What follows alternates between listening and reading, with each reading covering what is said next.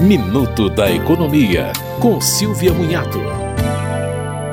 A Receita Federal regulamentou o programa de rescalonamento do pagamento de débitos no âmbito do Simples Nacional, o HELP. Os microempreendedores individuais estão incluídos.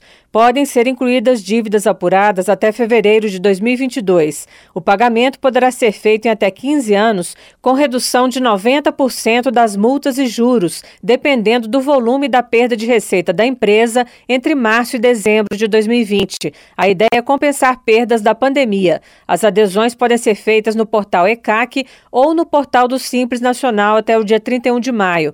As parcelas não poderão ser inferiores a 300 reais para micro e pequenas empresas ou 50 reais para microempreendedores individuais. Você ouviu Minuto da Economia, com Silvia Munhato.